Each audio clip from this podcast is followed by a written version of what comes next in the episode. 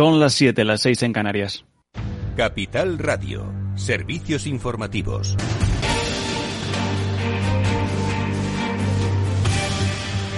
Buenas tardes. El Banco Mundial y el sistema COVAX han creado un nuevo mecanismo de financiación que debería permitir vacunar a 250 millones de personas en los países pobres para mediados de 2022, según un comunicado conjunto publicado este lunes. El nuevo mecanismo de financiación va a, permitir a los 92 países miembros de COVAX más pobres adquirir dosis adicionales más allá de la cuota ya financiada en su totalidad por los países donantes.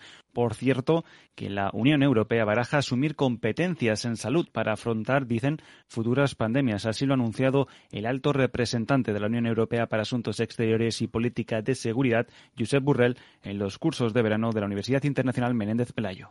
Dotar a la Unión de competencias en los temas de salud, que tiene muy pocas, de acuerdo con los actuales tratados, es algo que sí está sobre la mesa y estoy seguro que lo que no se pensó hace tiempo, porque no se consideraba necesario, ahora lo, lo va a ser y España supera los 700 casos de incidencia tras sumar 61.625 nuevos contagios desde el pasado viernes, mientras los ingresos hospitalarios continúan en aumento en muchas comunidades como Cantabria, Galicia, Extremadura, Baleares, Madrid y Cataluña, en la que además suben los pacientes críticos, mientras sigue el incremento diario nuevos en el País Vasco, por ejemplo, permanece por encima del millar. En Canarias, su presidente ha admitido este lunes que el Ejecutivo Regional está estudiando la posibilidad de obligar a vacunarse contra el coronavirus a funcionarios de determinados cuerpos de la Administración regional, también en relación con aquellos que interactúan con colectivos eh, sensibles.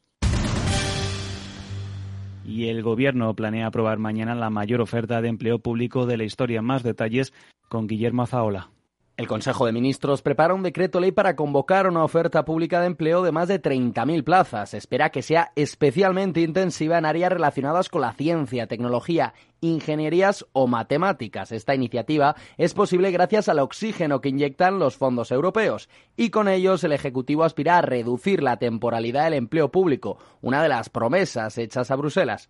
Precisamente hoy ha subrayado la necesidad de lo público la vicepresidenta Yolanda Díaz, que llama a romper con el discurso de la austeridad. Como hemos visto en esta pandemia, ha emergido la necesidad de lo público y la necesidad de lo público tiene unas personas que lo hacen posible. Por tanto, creo que es imprescindible romper con ese discurso de la austeridad en lo que tiene que ver con la administración pública. La iniciativa, sin embargo, no convence a los agentes sociales que la tachan, en palabras del presidente del CESIF, de insuficiente. Tanto la central sindical como UGT reclaman una oferta de empleo plurianual y piden el fin de la tasa de reposición. Solo así, dicen, podremos atender a servicios muy colapsados últimamente y ponen el ejemplo del caso del SEPE o la agencia tributaria, que todavía se recuperan de la pandemia y cuya mitad de la plantilla podría jubilarse en los próximos años.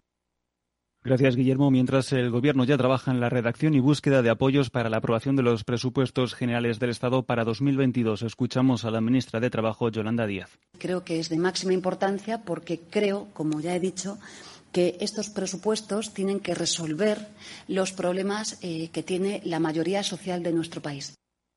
Precisamente este martes el, Gobierno va a aprobar en el Consejo de Ministros el límite de gasto no financiero de 2022, conocido como techo de gasto, con el que da el pistoletazo de salida a esa elaboración de los presupuestos generales. Y en el apartado empresarial, Unicaja, Banco y Liberbank han otorgado este lunes la escritura pública de su fusión, según ha informado la primera de ellas a la Comisión Nacional del Mercado de Valores, un proceso que terminará el 30 de julio con la ecuación de canje de acciones tras el permiso del Gobierno. Y el día 2 de agosto, el Comité del IBEX va a excluir a Liberbank del selectivo español. Y por último, la cruz del día ha sido para Almiral, que se ha desplomado este lunes un 11,6% en bolsa tras comunicar al mercado que en el primer semestre de 2021 perdió 42,8 millones de euros. Ahora miramos a los mercados. Claves del mercado. Tono mixto en Wall Street cae el Nasdaq 100 un 0,09%, SP 500 arriba un 0,09% y el Dow Jones de Industriales 35.081 puntos con una subida del 0,06%. En las pantallas de XTV el par euro dólar suma un 0,34% en las 1,1810 unidades. La información sigue en www.capitalradio.es.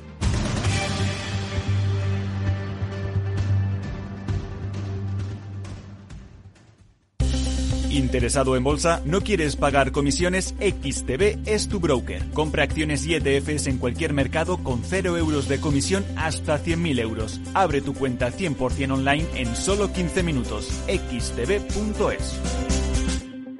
Riesgo 6 de 6. Este número es indicativo del riesgo del producto, siendo 1 indicativo del menor riesgo y 6 del mayor riesgo.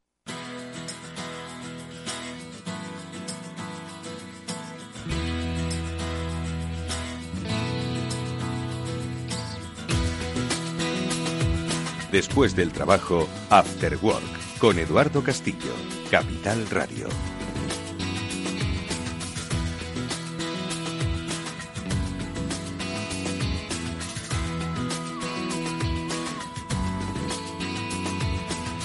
¿Qué tal amigos? Buenas tardes y bienvenidos a este último programa de la temporada. Sí, amigos, el Cyber After Work se va de vacaciones, que no así la, los riesgos de la ciberseguridad por eso recomendamos, como siempre, que no dejéis de escuchar los podcasts que de este programa tenéis, no solo en la página web de Capital Radio, sino en las diferentes plataformas de podcasting y que Pablo Sanemeterio se ha encargado fiel y disciplinadamente de ir recopilando uno tras otro. Nos vamos de vacaciones, pero lo vamos a hacer, como siempre, con buena recomendación, porque precisamente en las vacaciones es cuando nos relajamos y cuando nos relajamos es cuando bajamos la guardia. Y si bajamos la guardia, y eso lo saben los malos, es cuando pueden venir los problemas. Bueno, pues de recomendaciones veraniegas vamos a hablar hoy en este programa especial, como decimos, último de la temporada de Cyber After Work y lo haremos con invitados a los que ahora, por supuesto, vamos a saludar, pero como siempre con la eh, presencia, la guía, la vertebración de Pablo Sanemeterio y Mónica Valle, a los que ya paso a saludar. Pablo, Mónica. Mónica, ¿qué tal? Muy buenas tardes. Hola, muy buenas tardes a todos. Terminamos esta temporada hablando mucho sobre ciberseguridad y poniendo también el foco y el objetivo en la siguiente temporada que va a venir seguro que cargada de novedades. Buah, cargada de noticias, sin lugar a dudas. Hoy no vamos a tener noticias porque, en fin, eh, va a haber muchas que vamos a contar en cuanto volvamos del verano, muchas que vais a leer sin duda alguna durante este receso eh, radiofónico que vamos a tener. Eh, pero sin duda alguna, pues eso, volveremos cargadas las pilas, pero como siempre, recomendaciones previas que vamos a dejar. Pablo Sanemeterio, buenas tardes. Buenas tardes, Eduardo. Buenas tardes, audiencia. Y como bien dices, ya tenemos muchas noticias de las que hablar de este año, hemos tenido un montón de información, un montón de casos de los que nos deben hacer reflexionar y un montón de invitados que nos han, nos han ayudado a ver la ciberseguridad desde su punto de vista.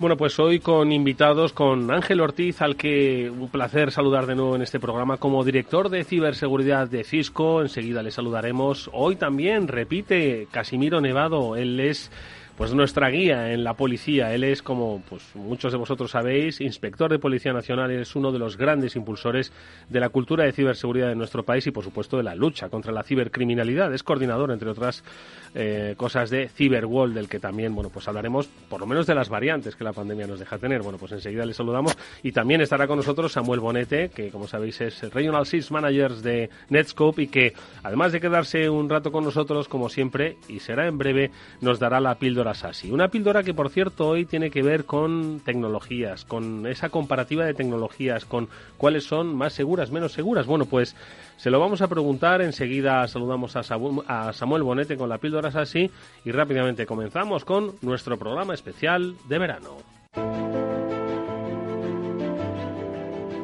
Samuel Bonete, ¿qué tal? Muy buenas tardes, amigo. Bienvenido. ¿Cómo estás?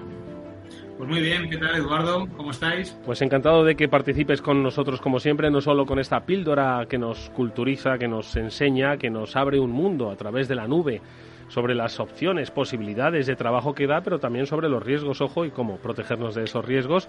Y además que te quedes en este programa especial, Samu. Pero hoy has elegido un tema interesantísimo que muchos quizás no conocen y que bueno, yo creo que es muy interesante hablar de cómo lo llama Garner el cuadrante mágico, Samu. es, buen, es buen punto, es buen punto. El cuadrante mágico, que, para nosotros que estamos todo el día hablando de temas de ciberseguridad, pues, pues estamos ya más que acostumbrados ¿no? a oír el palabra del Magic Quadrant de Garner o el Magic Quadrant pues, de Garner para cierta tecnología. Pero la gente que igual no está tan en el día a día como nosotros les sorprende un poco. ¿no? ¿Qué es esto del, cuadrante mágico? Bueno, empecemos si queréis rápidamente, ¿no? Contando qué es Garner. Garner es una empresa, son unos analistas que hacen investigaciones, researching, consultoría para grandes empresas sobre cuáles son las tendencias del mercado, las tecnologías que merece la pena seguir, las tecnologías que están más maduras, que tienen más visión, que tienen más capacidad de ejecución o de influenciar el mercado en diferentes áreas. Y estas áreas pueden ser de todo tipo. Puede ser sistemas, almacenamiento, proveedores de cloud, proxies de navegación, tecnologías de SD-WAN, firewall. Y para cada evaluación que hacen dentro de una tecnología distinta, lo que elaboran es ese cuadrante mágico, ¿no, Edu? Que tú comentabas. Pues, ¿En qué consiste el cuadrante mágico? Si tú al final estás evaluando proveedores de seguridad en la nube, o estás evaluando tecnologías CASB, o estás evaluando proxies de navegación. ¿Cómo dices que, es mejor, que es peor? Pues lo que hace Garner es plasmarlo en un cuadrante. Un cuadrante que, si nos lo imaginamos, es un cuadrado partido en cuatro trozos. De manera que cada esquina representa un valor de cómo de madura es la tecnología. El eje de las X habla de qué visión tiene la empresa. Cuanto más a la derecha es que la empresa o la tecnología que estás evaluando tiene más visión y el eje vertical, el eje de la SIS, habla de la capacidad de ejecución de la empresa. Es decir, si la empresa está bien implantada en el mercado, tiene mucha cuota de mercado, es capaz de ejecutar lo que promete, su visión, de forma que lo podéis imaginar, ¿no? Si tienes mucha visión y mucha capacidad de ejecución, vas a estar situado en el cuadrante superior derecho. Ese cuadrante superior derecho es lo que Garner llama los líderes de una tecnología. hablamos de proxies, pues los líderes de proxies. Hablamos de SD-WAN, pues los líderes de SD-WAN, los que están en ese cuadrante superior derecho. Desde al final, fíjate que los cuadrantes han ido apareciendo y desapareciendo, ¿no? Según ha ido evolucionando el, mercado. Pues, por ejemplo, antes había hace tiempo un cuadrante de DLP, pero ahora DLP se, se, supone que es una tecnología que debería de estar incluida pues dentro de ese concepto del CASB, si hablamos de DLP en la nube, o dentro de ese concepto del proxy, si hablamos de DLP en la navegación web, pues ya no existe un cuadrante de DLP, porque, ya, porque se, ha metido esa tecnología o se ha comoditizado esa tecnología dentro de otras tecnologías. Desde el punto de vista de, evolución es, es, curioso, ¿no? Seguir esos cuadrantes, cómo van apareciendo y desapareciendo a lo largo del tiempo, según las tecnologías van evolucionando o van madurando. Pablo, ¿qué te parece? Pues me parece que estamos hablando de uno de los temas, yo creo que casi todas las personas o casi todos los directores de seguridad de las organizaciones deben conocer, que es una herramienta de alguna forma que Garner pone a disposición de las personas para comparar tecnologías y a la hora de decidirse un poco por, por qué tecnología implantar en su empresa, pues no es raro el, irse a estos cuadrantes mágicos y, comparar unas, unas virtudes de unas tecnologías frente otras. Oye, Samu, y desde vuestra óptica de ese, esa protección de la nube eh, hacia la nube, eh, ¿la podemos situar en algún cuadrante? ¿Cuál dirías tú? Sí, sí. Es buena pregunta, Edu. Mira, fijaros, para aquellos que estén interesados en conocer más de Netscope eh, y sobre todo la opinión de Garner ¿no? sobre, sobre Netscope, Garner libera esos cuadrantes mágicos, pues dependiendo de la tecnología, los va liberando en una fecha. Los cuadrantes en los que participamos nosotros son dos. Participamos en el cuadrante de proxy de navegación. Recordad, ¿no? Que es Netscope. Netscope es un proveedor de seguridad desde la nube, lo que ahora se está llamando SASI. Damos servicios de seguridad, Security Service, desde un Edge, que es nuestra nube. Los servicios de seguridad que damos encajan muy bien dentro de dos cuadrantes. Uno de ellos es control de navegación, que es la categoría que Garner marca Secure Web Gateway. En esa categoría somos visionarios, somos visionarios dentro de lo que es proxies de navegación. Y luego está otra categoría en la que encajamos súper bien, que es la categoría de Cloud Access Security Brokers. Sistemas capaces de entender lo que hace el usuario en las aplicaciones cloud. Y en esa categoría, en la categoría de CASB, somos líderes. ¿Cuál es la, la tendencia? Fijaros que yo siempre que estoy con vosotros hablo de SASI. Y, no hay un cuadrante de SASI. Pues no, no hay un cuadrante de SASI. Porque SASI es un término muy nuevo. Es un término que acuña Garner en 2019. La importancia del SASI, ¿no? Y es un término súper reciente, acuñado en 2019. Entonces, ¿qué es de esperar? Bueno, lo que es de esperar es que acabe apareciendo un cuadrante de SASI en corto plazo. ¿Y ese cuadrante de SASI qué debería de aglutinar? Pues debería de aglutinar el cuadrante de proxy con el cuadrante de CASB. Porque al final lo que estamos haciendo dentro de ese primer paso hacia un Security Service Edge es consolidar navegación, consolidar control de las aplicaciones cloud y acceso remoto en una plataforma única. Así que esperamos que, no sé cuándo, en breve, dentro de un año, dentro de dos años, pero en breve, varios de los cuadrantes que existen ahora mismo con tecnologías como proxy, tecnologías como CASB, tecnologías como acceso remoto, acaben convergiendo en un nuevo cuadrante que deberá sacar Garner, que sea un cuadrante de SASI o un cuadrante de Secure Access Service Edge o, igual solamente de Service Edge, no lo sabemos, de los servicios de seguridad que se prestan y se consumen desde la nube. Pero esa es la tendencia. Bueno, pues recordad dentro de un par de años, cuando ya sea muy habitual eh, hablar de SASI, que mm, entonces eh, lo hablaba una compañía, esa era Netscope, lo replicaban en un programa, Cyber After Work, aquí en Capital Radio. No eh, es el principio de mm, cómo la seguridad desde la nube y hacia la nube eh, va a marcar un poco el futuro de las estrategias de las compañías. Bueno, pues nuestra última píldora así de la temporada. Seguirá habiendo más, por supuesto. Samu, quédate cerca, que vamos a charlar con más invitados. Lo decíamos al principio, vuelve por este estudio Ángel Ortiz, director de ciberseguridad de Cisco. Ángel, ¿qué tal? Buenas tardes, un placer saludarte de nuevo en este tardes. Hola, ¿qué tal, Eduardo, Mónica, Pablo? Bueno, ¿y quién nos acompaña también? Eh, vuelve también por este programa. Casimiro Nevado, inspector de Policía Nacional, es coordinador de Cyberwall. Casimiro, igualmente un placer escucharte. ¿Cómo estás?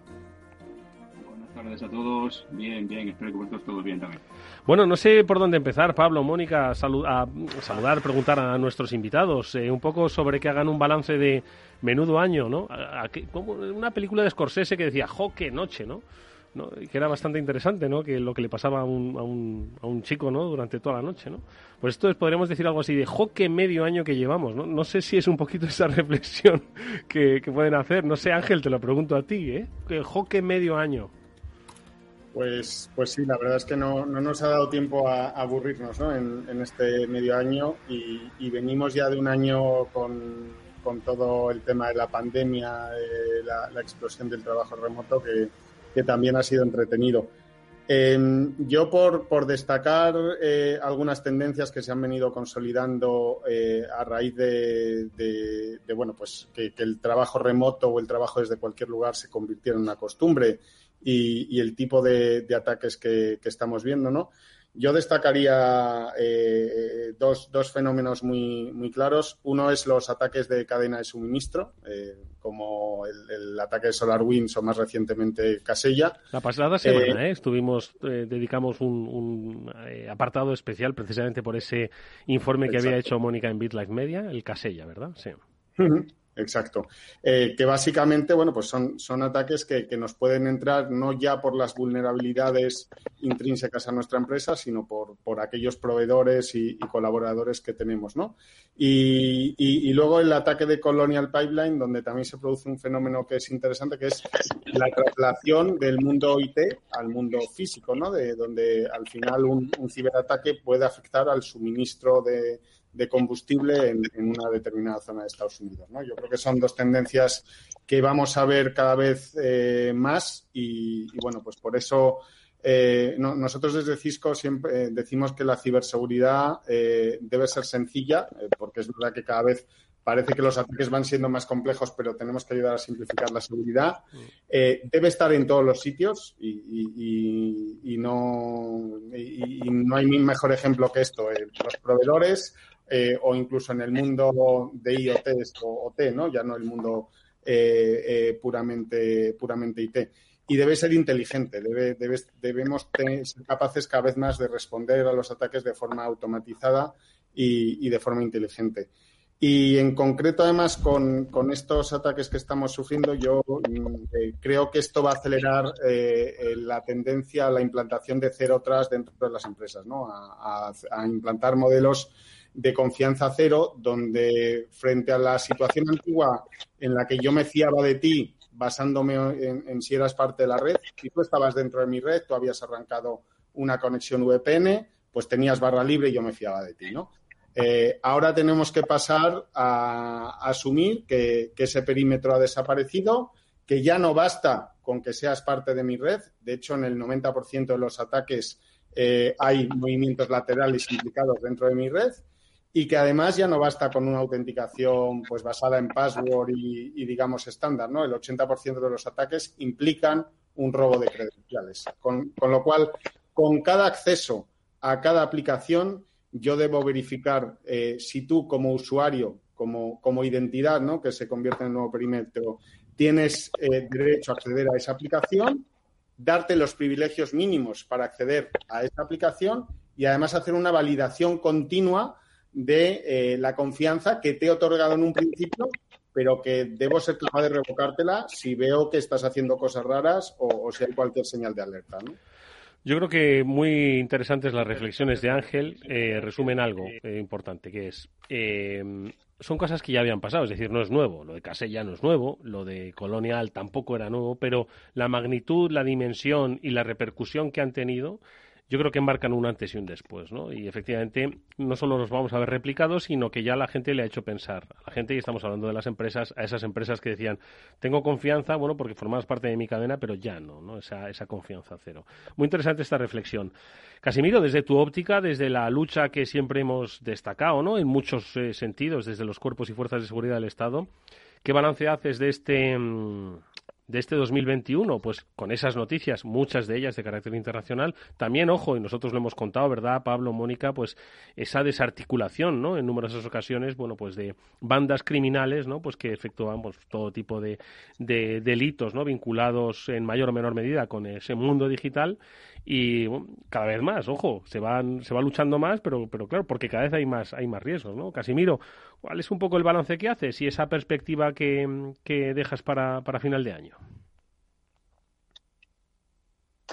Pues mira, lo que habéis presumido un poco vosotros también, ¿no? Eh, ¿no? Creo que no había ninguna duda de la importancia y de la dependencia que tenemos de nuestras infraestructuras, ¿no? De nuestras redes y durante este año, durante el 20 y lo que llevamos del 21, pues eh, ha quedado muy patente, ¿no? Y, si todos nos estamos volcando en, nuestra, en esta dimensión digital, ¿no? Pues evidentemente dentro de ese todos están incluidos los, ciberdelincuentes, ¿no? Eh, los ciberdelincuentes van a, van, a, van a acudir siempre a donde van a poder sacar provecho, ¿no? Y si estamos todos ahora mismo volcados en el ciberespacio, van a estar en el ciberespacio, ¿no? Y todas sus acciones van a estar dirigidas a sacar un, un provecho, un beneficio, ¿no? De, de, de, estas acciones, ¿no? Que desarrollan en el ciberespacio. Eh, eh, lo has dicho tú, ¿no? Y son, eh, son eventos que, que, no, son nuevos, que ya se han venido repitiendo durante muchos años, pero que están tomando una dimensión mucho más amplia, ¿no? Mucho más importante, ¿no? Y eso mm, posiblemente sea un buen síntoma de que estamos en la buena dirección, no ya solo de la concienciación, que debemos superarla, ¿no? Sino de la preocupación en este tipo de temas, ¿no? hace pocos hemos, hemos, visto un nuevo texto del Departamento de Seguridad Nacional, ¿no? Sobre sobre concienciación y difusión de la cultura de seguridad, que a mí me parece muy relevante y muy importante, ¿no? Y en el que nos deja, eh, el que nos deja patente eh, la necesidad de la involucración de todas las personas de que componen la sociedad, ¿no? Esto no es una cosa de los departamentos de, de, seguridad de las empresas o de las fuerzas y cuerpos de seguridad o de los servicios de inteligencia de un país, ¿no? Aquí tenemos que estar todos involucrados, todos los ciudadanos debemos ser corresponsables eh, en la seguridad en el ciberespacio, ¿no? porque es fundamental, porque no podemos tener un policía en cada uno de nuestros dispositivos móviles. Y si queremos eh, exigir esa corresponsabilidad, ¿no? pues tenemos que dar a cambio pues, pues distintas herramientas, ¿no? Que, que, es de lo que trata esa difusión de la cultura de seguridad, ¿no? potenciar nuestras capacidades y nuestra concienciación dentro del ciberespacio. ¿no? Entonces, mm, por resumir un poco muy brevemente y destacar este aspecto, yo que me dedico a la formación, pues eh, creo que ha sido un año muy provechoso en el que hemos lanzado muchas iniciativas en formación, en concienciación y creo que realmente estamos llegando a, las personas ¿no? y, necesitamos llegar al 100% de las personas que, desarrollan su vida en, el ciberespacio también. Le pido a Samu una reflexión rápida también sobre esto, pero con una sensación que me da y es, eh, dicen que el periodismo, lo divertido de esta profesión es que ningún día es igual, ¿no? Todos los días hay noticias diferentes, ¿no? Pues me da un poco la sensación de que eh, ya en esto, con una visión de año en año, este año, 2021, no se parece en nada a, al 2020, tecnológicamente, con las amenazas, con la dirección, con la perspectiva. Es decir, creo que es, es un mundo tan cambiante que exige, pues, tener una permanente renovación, actualización y reflexión sobre las amenazas, sobre las tecnologías. No sé si tú estás de acuerdo, Samu. Yo estoy viendo en mi día a día, Eduardo, y es que es así. O sea, en mi día a día no paramos de hablar con empresas que necesitan transformar su seguridad. Y es que es así, es que, es que lo estamos viendo día a día. Y no tanto por, lo, por las amenazas, los ataques, que son similares ¿no? a los que se venían viviendo anteriormente, sino, sino más por cómo están sus usuarios consumiendo SaaS, consumiendo web y necesitando acceder a recursos internos. Me explico. Venimos de un modelo en el que estábamos muy acostumbrados a estar dentro de la oficina, había un perímetro muy definido, trabajábamos dentro de ese perímetro y, eso ha cambiado radicalmente. Lo ha hecho muy bien Ángel. Ese perímetro ya no existe, está difuminado, el usuario está en movilidad.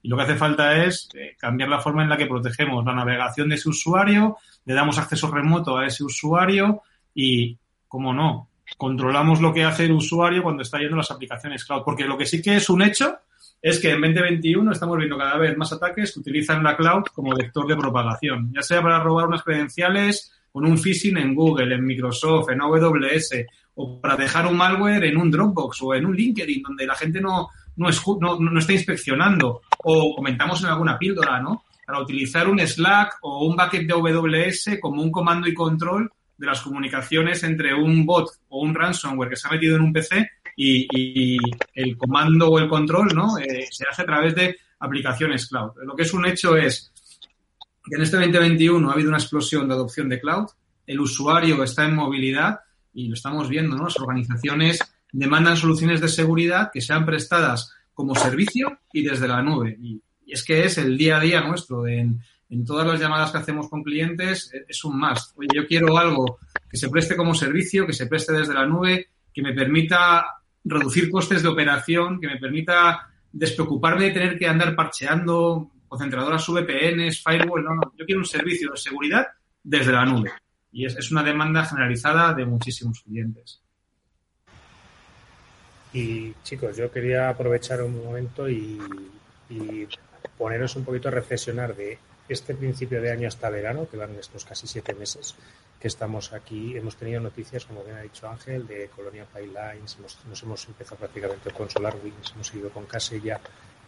¿Qué creéis que nos espera en septiembre, a partir de cuando volvamos de, vacaciones? ¿Qué, ¿Cómo creéis que va a continuar la ciberseguridad o las noticias de ciberseguridad?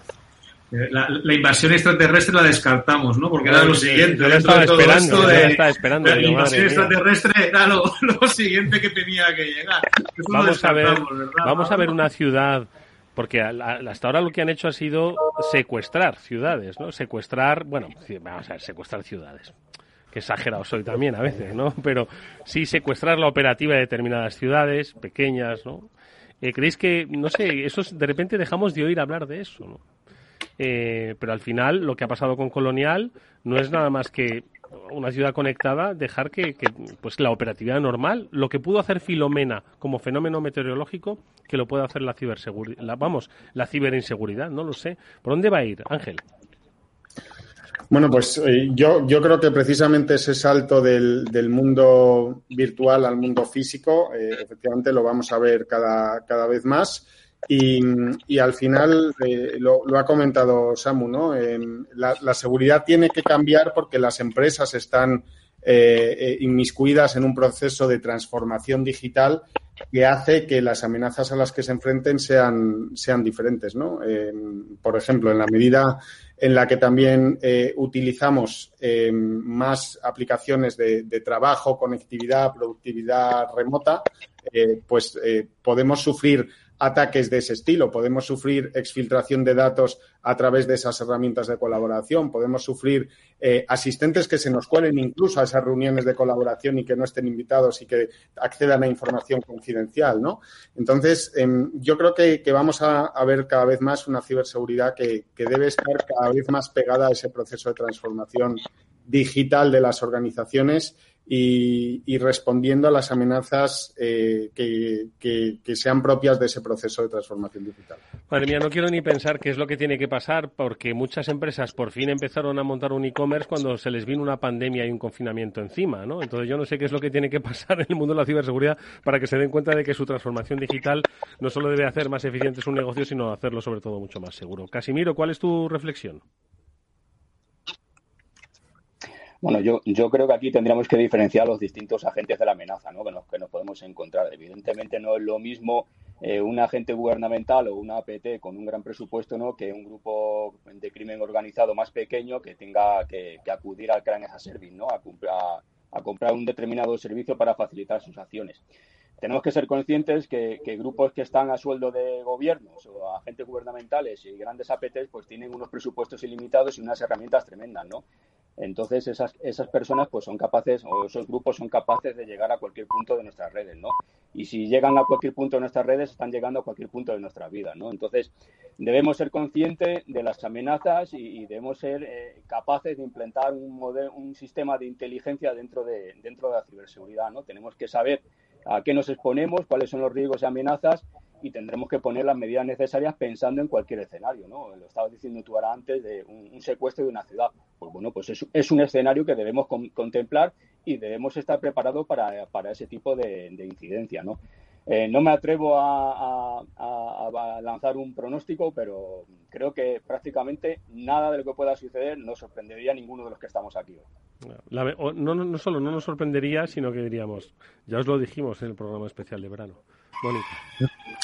Sí, yo creo que dais en el clavo porque esa es una de las tendencias, ¿no? Que poco a poco, y nos pasa en general con muchas de las noticias y, cosas que, que, vemos en el día a día, ¿no? Tenemos tanta información y nos llegan tantas cosas que al final no nos sorprende nada. En el ámbito de la ciberseguridad nos está pasando igual, que vemos eh, una, un nuevo titular en nueva brecha de datos eh, se han filtrado 5 millones de datos de usuarios y nos parece ya normal, 20, 30, 40, ya no nos sorprende, ¿no? En el caso de este tipo de ciberataques también. Eso no sé si es bueno o malo, la verdad.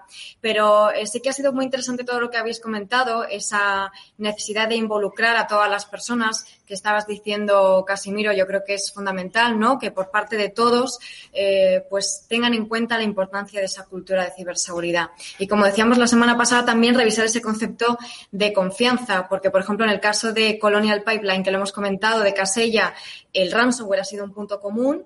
Eh, pero también alguna vulnerabilidad, algún fallo de seguridad, algunas veces básico, ¿no? Que se pasó por alto. Y me gustaría saber, en vuestra opinión, qué es lo que está fallando, estrategias, modelos, esa falta de cultura. ¿Cuál creéis que es ese eslabón débil de la seguridad en ciberseguridad que también comentamos la semana pasada? Yo te digo uno, Mónica, y es que la gente no consigue budget hasta que no tiene una incidencia. Hmm. Y, ese, es uno de los problemas recurrentes, ¿no? Hablas con las organizaciones y, preguntas por el budget de ciber y el budget de ciber llega cuando tienes la incidencia. Que no puede ser, ¿no? Entonces así no eres capaz de poner medidas preventivas, no eres capaz de desarrollar con estándares, no eres capaz de pensar en el problema desde, desde mucho antes que suceda. Porque es que, por mucho que pienses, no tienes budget para ejecutar. Y de verdad es un tema recurrente. Creo que también toda la aceleración de la transformación, todo el COVID, todo lo que se ha visto, eh, que ha pasado últimamente en organismos públicos aquí en España, en, muchas agencias, en muchas empresas, está ayudando a los CISOs a conseguir budget. Pero, pero una de las principales preocupaciones que deberíamos de tener todos y que, y que echamos en falta es la falta de budget hasta que no tienes un problema. Luego cuando tienes el problema sale el dinero. Pero no debería de ser así, ¿no? Debería de ser de otra forma diferente. Sí, yo, yo además de la, de, la falta de, budget, de presupuesto, que, claramente ha, sido uno de los factores que ha lastrado un poco el desarrollo de la seguridad en, España y que, bueno, creo que, que solo parcialmente, pero al menos el, eh, la pandemia y el auge del trabajo remoto y, y, el ser conscientes de todo lo que dependemos de las tecnologías de la información ha paliado en parte ese, esa, esa falta de concienciación, aunque queda mucho por hacer y desde luego yo espero que los fondos de recuperación de la Unión Europea y, demás eh, nos sirvan también para cambiar un modo, un poco el, modelo productivo del, país y, no perder este tren de la digitalización.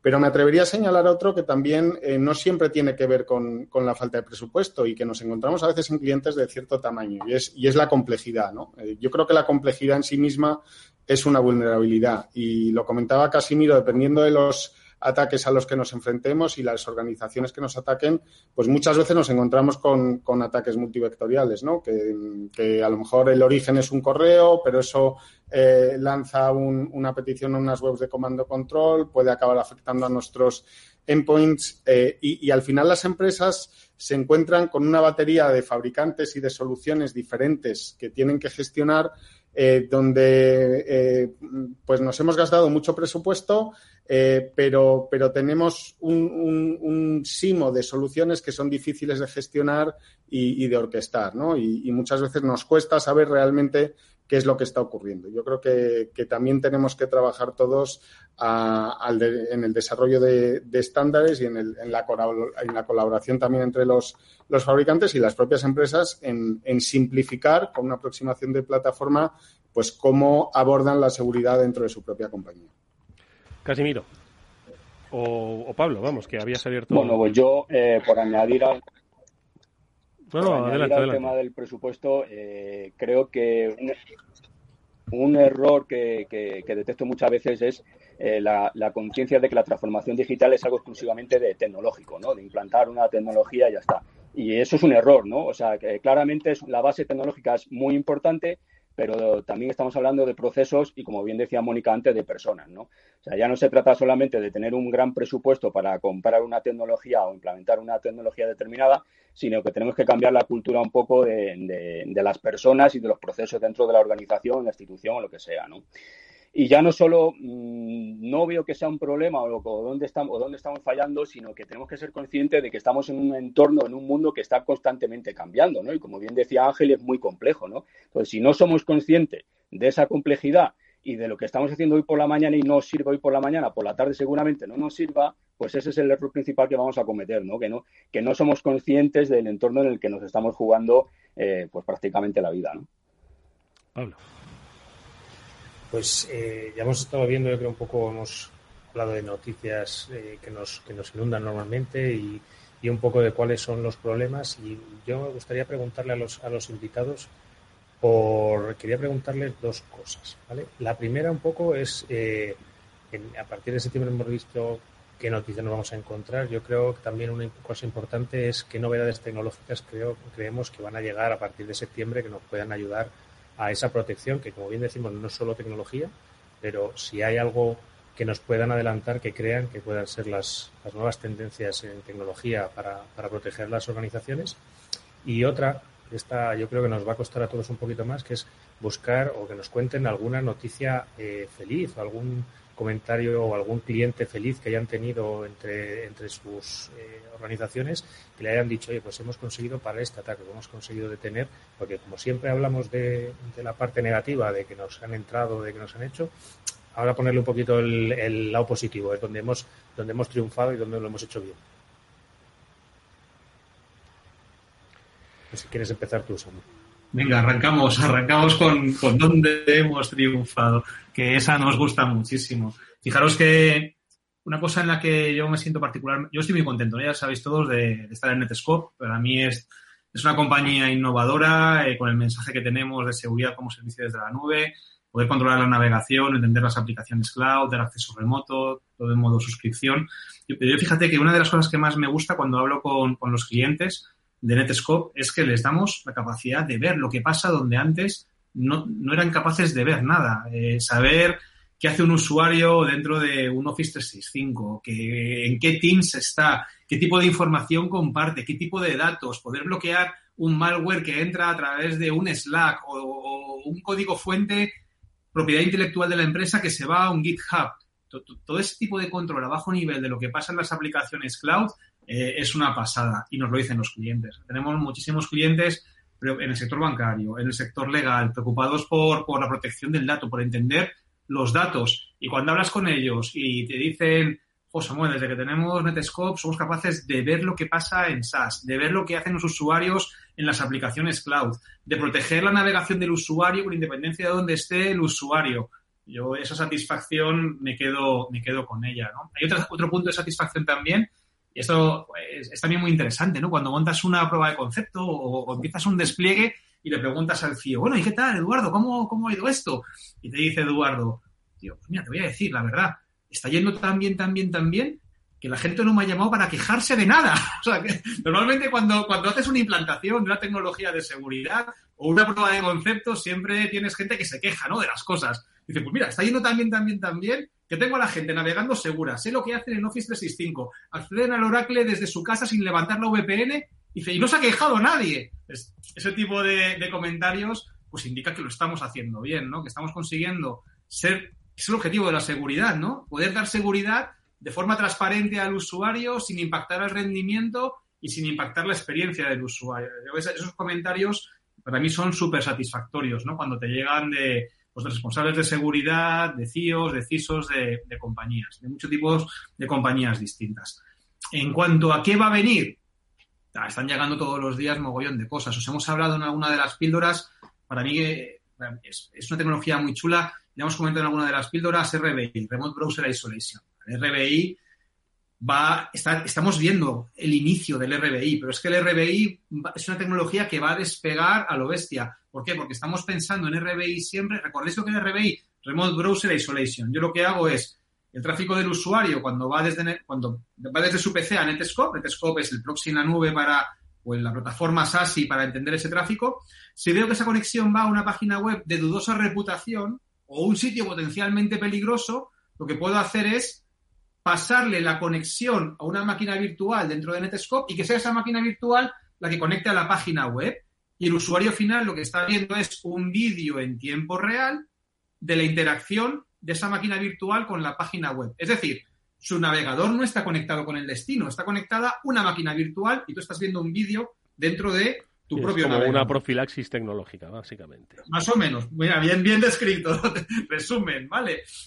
Al final, fíjate que estamos pensando en RBI como, como tráfico de salida, ¿no? Normalmente. Pero es que la evolución de RBI va a ser brutal. Y yo lo que espero es que RBI se convierta en una pieza no solamente para el tráfico de salida, sino también para el tráfico de entrada, complementando los modelos de Zero Trust Network Access y complementando los modelos de VPN para publicar de forma segura aplicaciones internas a proveedores externos. Yo, ese, ese es un paso que lo veo, va a acabar llegando y para mí va a ser una, una, gran evolución tecnológica, porque te va a permitir publicar aplicaciones sin ningún tipo de exposición realmente, porque lo que estás publicando no es la aplicación, es un vídeo de lo que sucede en tu aplicación. Eh, por ahí veo un futuro muy, muy chulo.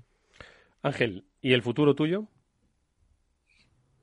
Pues eh, por continuar con, con, lo que ha comentado Samu, yo creo que, que efectivamente eh, vamos a ver un, un, avance en todo lo que signifique la, la visibilidad de, de, tanto para los gestores de, de, la seguridad como visibilidad en lo que supone la experiencia del usuario. En Cisco eh, compramos una empresa que se llama Thousand Dice que lo que se fija es precisamente, y, la idea es incorporarlo a nuestra propuesta global SASE al mercado, en la experiencia de ese usuario que está conectado a nuestra SD-WAN y que está recibiendo servicios de seguridad en la nube y si al final consigue acceder e interactuar con las aplicaciones de la forma que, eh, debe hacerlo y con el rendimiento adecuado, ¿no? Porque muchas veces se nos olvida y hablamos de SASE eh, y ya que hemos mencionado a Garner, vamos a hablar de la definición que, que, hace Garner de SASE, donde dice que es una serie de servicios de seguridad, pues el CASB, el proxy eh, eh, desde la nube, el firewall desde la nube,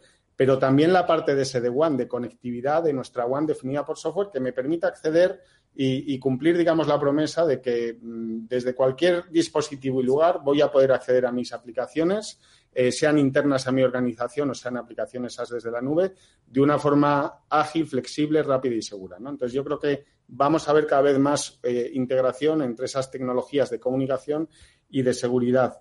Y luego creo que también vamos a ver una evolución en, en algo que está muy incipiente, que es esto de, del modelo de, de confianza cero, de cero trust, donde muchas veces hablamos de cero trust pues como una autenticación un poquito más fuerte o, verificar eh, de forma más robusta quién es el usuario, pero eh, creo que, que eh, vamos a, a, profundizar cada vez más en un ecosistema completo cero trust donde eh, en Cisco hablamos de securizar las tres W, ¿no? El workforce, que son nuestros empleados, eh, cómo acceden nuestros empleados a esos recursos, el, workplace, que es nuestro puesto de trabajo, todo lo que tiene que ver con la conexión y la conectividad a esas aplicaciones, y eh, la tercera W, perdonad que, y el workload, las cargas de trabajo, ¿no? Cómo se comunican las aplicaciones entre, entre sí.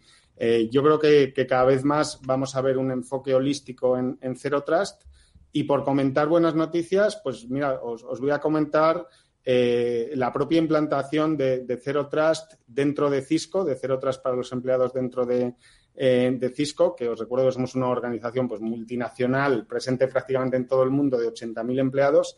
Y, recientemente, las, las, dos últimas semanas, hemos tenido aquí a la directora de, protección de la información eh, dentro de Cisco, que, es una española afincada en Estados Unidos y que ha estado visitando a, varios clientes con nosotros, contando cómo es, eh, cómo ha sido la experiencia de implantar eh, Zero Trust dentro de, Cisco. Y comentaba que, bueno, en principio el objetivo que se pusieron muy ambicioso el proyecto arrancó a principios del año pasado, fue tener las aplicaciones, las 60 principales aplicaciones que se usan dentro de Cisco en este modelo de Zero Trust en noviembre. Eh, en diciembre, perdón, eh, llegaron a noviembre y en diciembre metieron todavía más aplicaciones. Y es lo que comentaba también Samuel antes, ¿no? Muchas veces estos modelos eh, donde las, la, la, plataforma, en este caso la solución de Cisco que posibilita esto se llama Duo, pero es una solución 100% cloud, eh, pues al final permiten unos despliegues mucho más ágiles y, unos tiempos de puesta en producción mucho más rápidos, ¿no? Y, creo que eso es una buena noticia para los clientes. Bueno, pues eh, yo creo que buenas noticias y futuro es algo que también vamos a comentar con eh, Casimiro Nevado, porque, como decíamos al principio, él es uno de los responsables de eh, Cyberwall, pero que era un encuentro físico y que obviamente por las circunstancias de la pandemia pues tuvo que verse aplazado. De ahí hemos eh, transformado al proyecto Cyberwall. Es un encuentro online para el que, si no me equivoco, Mónica, y ahora nos lo contará Casimiro con detalle, pues ha habido una reacción eh, que, que, yo creo que da mucha esperanza sobre esa cultura de ciberseguridad que quiere haber, que quiere imponerse en nuestro país, ¿no? Sin duda alguna, lo que comentábamos antes, ¿no? Esa importancia del factor humano de las personas que es fundamental en cuanto a cultura, formación y si hay un proyecto de formación que destaca y que está destacando es Cyberwall y en concreto Cyberwall Academy. Bueno, Cyberwall comenzó en 2019, que, que, tuvimos también a Casimiro y a Carlos para que nos contaran todo esto con el primer congreso. Continuó en la versión online con Cyberwall Academy, que en 2020 es cuando tuvo más de 40.000 personas, que estuvimos hablando también con ellos sobre esto el año pasado por estas fechas. Y bueno, no podemos dejar esta oportunidad para conocer novedades de esta nueva edición de Academy, que ya está en marcha y a toda vela y que demuestra ese enorme interés que hay pues por todo lo, toda la ciudadanía por la ciberseguridad. Y me gustaría saber qué opinas de esto, Casimiro. Vosotros lo habéis hecho fenomenal y yo creo que habéis ayudado además a acercar la ciberseguridad a la gente de una forma dinámica, amena y sobre todo, pues yo creo que cercana, que es la clave. ¿Qué opinas? Sí, efectivamente. Es que nosotros necesitamos a nuestros ciudadanos. Sin nuestros ciudadanos no somos nadie, ¿no? Entonces, esa cultura de policía comunitaria la tenemos muy implantada en nuestra organización, ¿no? Eh, evidentemente, antes estábamos hablando de corresponsabilidad en la seguridad en ciberespacio, en el ciberespacio. Entonces, si, si exigimos eso, tenemos que dar herramientas como es la formación, ¿no? Y tenemos, y tenemos que ser capaces de que esa formación, esa capacitación llegue a todos los ciudadanos. Cyberwall Academy el año pasado tuvimos 41.000 alumnos, eh, muy contentos con el éxito, no lo esperábamos, ¿no? Y, bueno, esa exigencia nos ha obligado este año otra vez a repetir, ¿no? Y como bien sabes, hemos lanzado eh, un módulo cero este año antes de que comience el curso, eh, con una de las materias, creo que con mayor relevancia actualmente, ¿no? Que nos demanda mucha gente, con muchísimas dudas que nos llegan, que es el tema de las criptomonedas, ¿no? Hemos tenido ya 22.000 alumnos, seguimos con el curso, el curso no se va a cerrar hasta el verano del próximo año. Eh, sigue abierta la inscripción, todo el mundo lo puede hacer con el tiempo que, quiera. Y creemos que es importantísimo esta difusión de la cultura de, ciberseguridad y, de toda esta formación y capacitación. ¿no? Y ese es el espíritu fundamental de, de. ¿no? Eh, hay que tener en cuenta que nosotros nacimos en una escuela, ¿no? o sea, con la mayor humildad eh, posible. Esto es una iniciativa de un, de un puñado de profesores y de alumnos, ¿no? Eh, que hicimos un ejercicio de prospectiva, que tampoco hacía falta ser muy inteligente para saber hacia dónde vamos, ¿no? En el que estaba bien claro que si queríamos seguir siendo relevantes, si queríamos tener una función eh, de, valor para nuestros ciudadanos, teníamos que contar con ellos y teníamos que contar con las empresas y teníamos que contar con las universidades, ¿no? Y creo que esta es una de las buenas noticias de las que estabais hablando antes también que podríamos destacar, ¿no? La buena relación que existe y la cooperación público-privada que tenemos en nuestro país, ¿no? Creo que, que nos hemos dado cuenta de esa necesidad de trabajar codo a codo con todos, ¿no? E iniciativas como Cyberwall y como muchas otras que puedan lanzar, por ejemplo, el INCIBE o el Centro Cristológico Nacional, por supuesto, pues tenemos que, que, que intentar apoyarlas y secundarlas todo lo máximo posible. Un poco esas reflexiones que los tres habéis compartido con, nosotros me hacen pensar que el mundo de la ciberseguridad al que nos estamos empezando a enfrentar y al que pues estamos iniciando una etapa vital, diría yo, como sociedad empresarial, eh, eh, ciudadana, económica, política, requiere pues un requiere una estrategia, una estrategia de país, porque no se trata solo de una cuestión de talento, no se trata solo de una cuestión de estrategias empresariales, no se trata de una cuestión de aprendizaje tecnológico, sino que se trata de, mm, diría yo, requiere de un trabajo conjunto de muchos eh, vectores y que además eh, Pablo, te pregunto, eh, eh, tienen que estar todos combinados, es decir, estamos hablando de culturizar una parte de la gran parte de la sociedad, estamos hablando de que las empresas dediquen recursos, estamos hablando de que se entienda la tecnología que está por venir, estamos hablando de que, no sé, o sea, se me, no es que se me antoje complejo, pero se me antoja que hay muchos agentes que tienen que ponerse de acuerdo en todo esto. Pablo. Tienes toda la razón, Eduardo. Es que en ciberseguridad siempre hemos dicho que es un terreno muy amplio, sobre todo muy transversal a todas las organizaciones y a toda la sociedad. Es eh, en, todos los elementos que se nos puedan ocurrir, tanto de nuestra vida privada, de nuestra vida profesional o de los servicios públicos y de las administraciones públicas en las, con las que interactuamos y con las que nos relacionamos en el día a día, en todas debería haber una pequeña eh, parte, un pequeño departamento algo de ciberseguridad, porque es que bien aludía antes Ángel, que estamos en un momento de que hay que digitalizarlo todo y además en esas relaciones con, con las empresas y con las administraciones públicas, cuanta más digitalización haya, mejor, porque más ágiles vamos a ser, más ágiles van a ser las organizaciones. Pero yo siempre digo una cosa, y es que si no hay ciberseguridad en esa digitalización, va a ser una digitalización fallida vamos a fallar en esa digitalización y no vamos a poder proveer a los ciudadanos de los servicios de relación con la administración pública, no vamos a poder eh, vivir en las organizaciones, no se van a poder estar eh, seguras. Hay también un área de eh, formación, como bien decías, que tiene que estar, pues, cuanto más formada esté la población, pues menos caerán en estos timos nigerianos que suelen ocurrir más en el formato digital y además también las empresas se benefician de que sus propios ciudadanos, que toda la ciudadanía en general tenga un mayor nivel de ciberseguridad, porque en sus organizaciones no caerán en esos phishing, en esos ataques, levantarán la ceja cuando vean algo que les, que les resulte extraño, porque en general yo creo que la población y casi todos nosotros hemos sido bastante ingenuos con la tecnología. Nos hemos pensado que venía segura por, defecto. muchas veces pensamos que estamos anónimos y que no y que, estamos protegidos y, nada más lejos de la realidad. No sé, Mónica, tú cómo, cómo lo ves o cómo, cómo compartes esta visión de digitalización y personas y empresas y, ojo, que no solo de tecnología vive la seguridad, también vive de procesos y vive de mucho de personas. Totalmente de acuerdo, Pablo. Creo que lo has descrito fenomenal. Es una combinación de muchos factores y además todos están relacionados unos con otros, ¿no? No puede fallar porque si falla uno de ellos, pues al final va a fallar el resto, como hemos estado viendo con todos estos ejemplos de ataques que han ocurrido, bueno, a lo largo de estos últimos meses, pero también los últimos años, ¿no? Al final siempre es un pequeño fallo, eh, una vulnerabilidad a una pequeña puerta que se ha quedado abierta, pero al quedarse abierta, pues ha provocado todo el resto, ¿no? Entonces, centrarse en proteger esos básicos, en empezar de abajo arriba y en toda la organización, que todos los empleados y que, por supuesto, los proveedores, como hablábamos la semana pasada, tengan la ciberseguridad por bandera es algo fundamental. En definitiva, pues esa cultura de ciberseguridad que hemos comentado desde el principio, pero que es básica, ¿no? Y por supuesto, todo esto ayudado por la tecnología, como eh, lo que hemos estado viendo hoy también,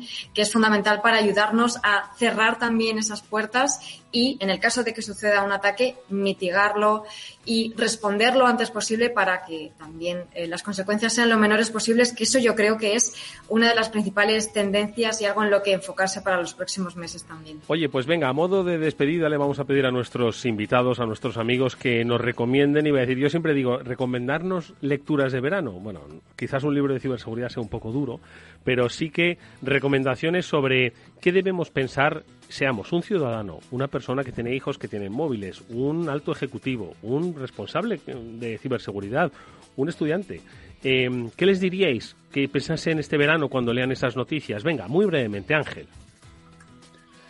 Bueno, pues eh, eh, parece un tema, una respuesta quizás un poco manida, pero eh, sentido común. al final, todos somos susceptibles de sufrir un ataque. hay, que, hay que ser conscientes de que cualquiera, mm, precisamente porque no se requieren ya tantos medios para lanzar un, un ataque, entonces cualquiera de nosotros podemos ser víctimas de un, de un ciberataque y, bueno, pues eh, eh, no, no, hacer caso de aquello que nos parezca algo raro, ¿no? Eh, si de repente recibimos un mensaje del banco que no esperábamos o, cualquier mm, cosa que nos haga saltar un poco las, las alarmas y nos parezca normal, pues verificar y, no fiarnos. Y bueno, yo ya a nivel así un poquito más, más práctico y como usuario particular, recomendaría en muchos casos, eh, eh, ¿cómo se dice?, habilitar la autenticación, la doble, el doble factor de autenticación en todas las aplicaciones eh, telemáticas que usemos, que cada vez son más, y es algo relativamente fácil.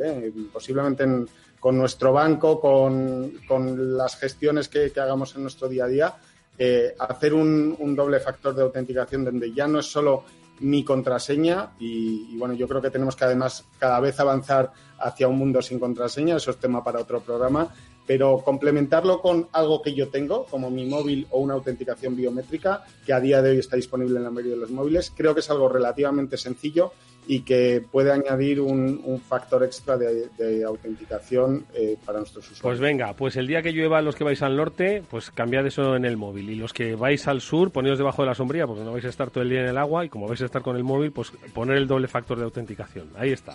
Gracias, Ángel. Samuel, tu reflexión. Venga, 30 segundos, ¿eh?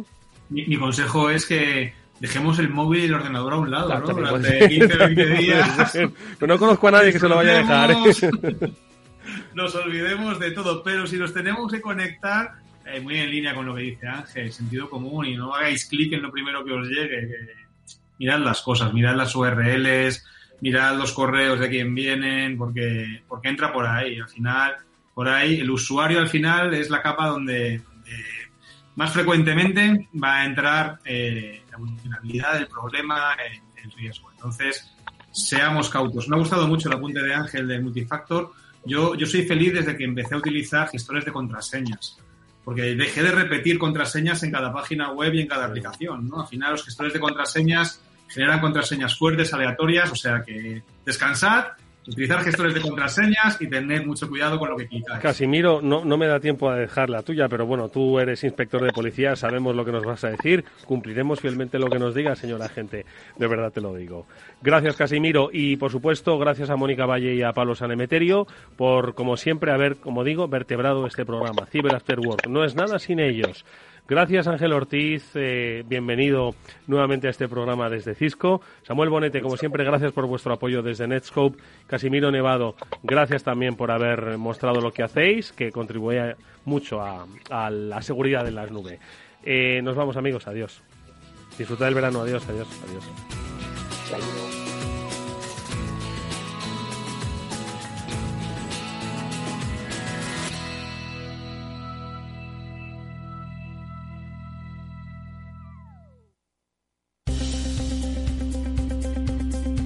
¿Te sientes atraído por invertir pero no sabes por dónde empezar? XTB, el broker líder en el mercado europeo con más de 300.000 clientes, pone a tu disposición la mejor oferta del mercado. Cero comisiones en la compra y venta de acciones y ETFs de todo el mundo, hasta 100.000 euros mensuales. El proceso es muy sencillo. Entras en xtb.es y en 5 minutos abres una cuenta completamente online. Además, dispondrás de la mejor formación del sector a tu disposición, análisis del mercado y atención al cliente en castellano y disponible 24 horas al día. Con XTB invierte en calidad, oferta, confianza y seguridad. xtb.es. Riesgo 6 de 6. Este número es indicativo del riesgo del producto, siendo 1 indicativo del menor riesgo y 6 del mayor riesgo. Gráficas Naciones. Más de 50 años de experiencia en el sector de las artes gráficas. Apostamos por la última tecnología tanto en impresión offset como en digital y gran formato. Realizamos todo tipo de impresión. Tarjetas de visita, folletos, libros, vinilos, decoración y montaje de stands. Más información en el 91 629 2145 o en gráficasnaciones.es. Esto te estás perdiendo si no escuchas a Rocío Arbiza en Mercado Abierto. Yago Arbeloa, presidente de Mio Group. El mercado se mueve en dos grandes grupos, que son eh, las grandes consultoras y las grandes agencias multinacionales, y otro nivel que es el de las agencias independientes, que más o menos está a un orden de magnitud por debajo. ¿no? Y creemos que hay una oportunidad en un mercado atomizado eh, de consolidar el mercado. Mercado Abierto con Rocío Arbiza.